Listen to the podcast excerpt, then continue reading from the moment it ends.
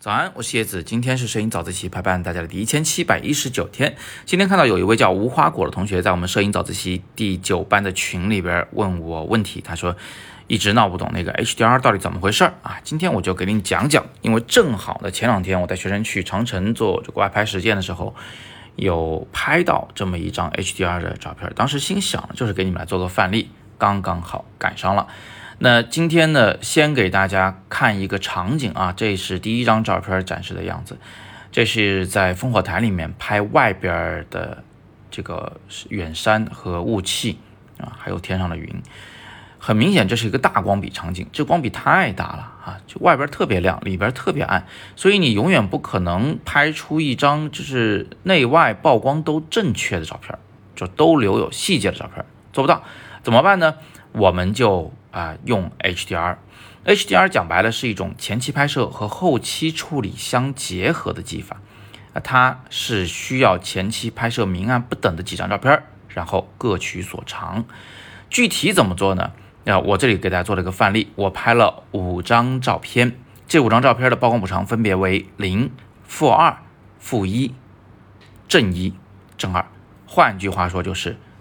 曝光正常。曝光特别暗，曝光有点暗，曝光有点亮和曝光超级亮。那这五张照片，别看一张都不能用，但是它们互相结合就变成能用的照片了。在曝光补偿为零的照片里面呢，远山的曝光啊，它那个肉眼观感是刚刚好的，非常的舒适，嗯，接近这个真实世界的样子。呃，它保留的是中灰的那个部分的细节。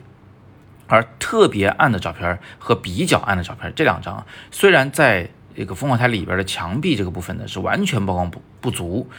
什么都看不清，但是它非常好的保留了最亮的那个云层的细节。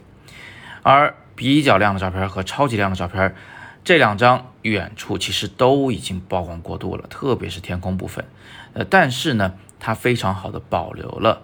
这个墙壁内的这个暗部的细节。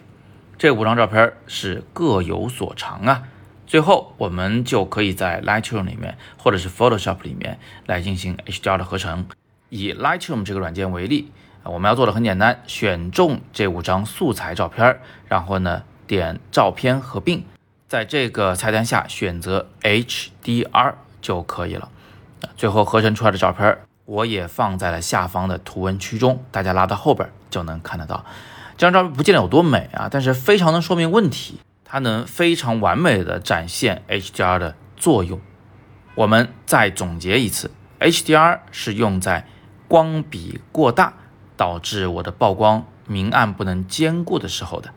那 HDR 的具体做法是拍摄明暗不等的三张、五张或七张照片，最后把它们堆栈在一起，各取所长，得到一张呃明暗。都有细节的照片。好，那今天我们就讲到这里啊。其实呢，学摄影学技法这件事儿啊，就是要跟着需求走。当你先发现了这个光比过大总是让你曝光不正确的时候，